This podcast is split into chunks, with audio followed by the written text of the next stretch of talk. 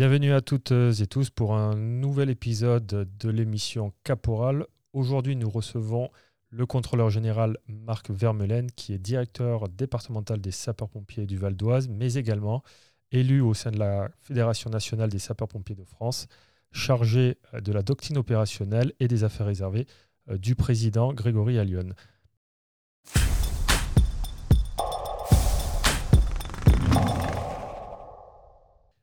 Contrôleur général Marc Van bonjour. Bonjour.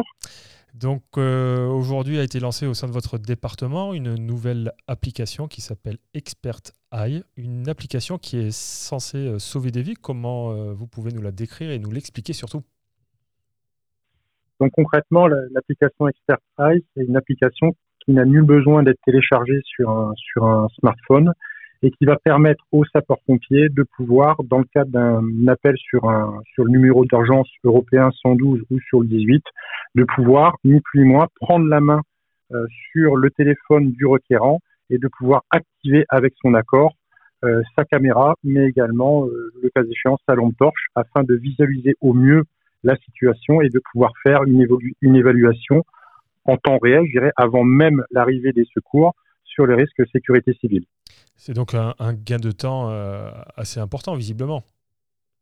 Oui, un gain, un gain de temps important. Un cas concret, la semaine dernière, on a eu un départ de feu sur euh, une entreprise Céveso sur le département du Val d'Oise. Euh, en fait, on a reçu au départ qu'un appel avec une notion de fumée sans plus. Et en fait, on a pris la main puisqu'on est en phase de test sur le dispositif. Et en fait, on s'est rendu compte qu'il y avait un gros panache de fumée, ce qui nous permet d'engager immédiatement non seulement le premier échelon, mais également l'échelon supérieur pour avoir gagné du temps. Autre application également qui, peut, qui, va, qui va faire évoluer les choses. Alors effectivement, comme dans tous les autres centres de traitement d'alerte en France, les sapeurs-pompiers du Val d'Oise effectuent euh, le téléguidage des, des, gestes dès lors on est dans une situation qui le, qui le nécessite, avec le cas échéant l'application également du euh, Stay in Life qui permet d'engager les bons samaritains.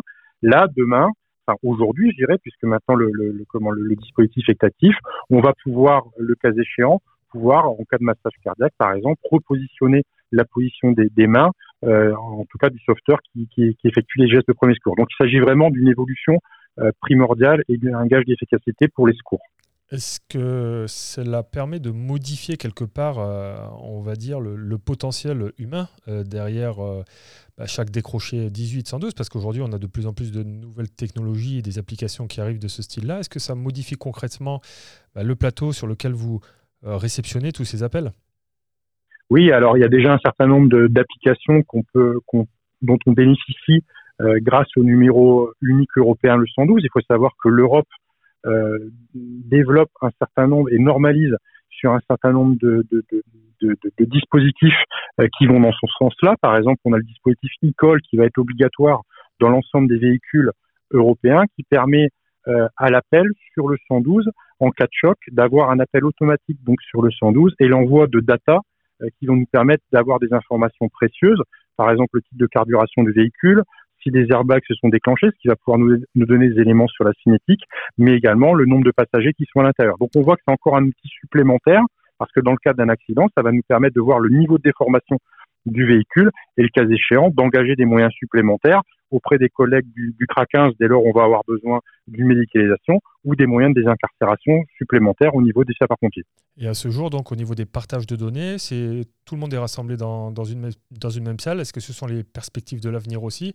Comment ça risque d'orienter un petit peu ces nouvelles technologies vers des nouvelles organisations Alors, c'est n'est pas le cas pour, le, pour Expert Trace parce que, comme je vous disais, il n'y a pas besoin d'avoir de, des applicatifs particuliers puisque c'est quelque chose qu'on fait en dynamique. Par contre, on voit bien qu'avec la, multiplication des, données qui vont être à disposition des secours, on ne pourra pas euh, démultiplier les équipements dans, dans, toutes les, dans toutes les salles et il convient à un moment donné de réunir tout le monde pour traiter au mieux l'urgence. Donc il conviendrait effectivement de pouvoir rassembler tout le monde derrière le seul et même numéro. Si, euh, effectivement, parce que oui, tout à fait, parce que de toute façon, les informations qu'on récupère, les vidéos qu'on récupère, nous, on s'en sert pour une, analyse, pour une analyse sécurité civile. Les collègues policiers ou gendarmes pourraient, pourraient l'utiliser dans, dans, dans, le cadre de l'analyse de leur cœur de métier et également les collègues de la santé. Monsieur le contrôleur euh, général Marc Vermeulen, pardon, merci beaucoup pour votre euh, témoignage et puis pour la mise en place de cette application que nous suivrons à, l'avenir dans le cadre justement de vos interventions et de tout ce qui relate l'investissement et aussi d'une part l'implication de l'ensemble des sapeurs-pompiers sur votre département. Merci beaucoup. Je vous remercie.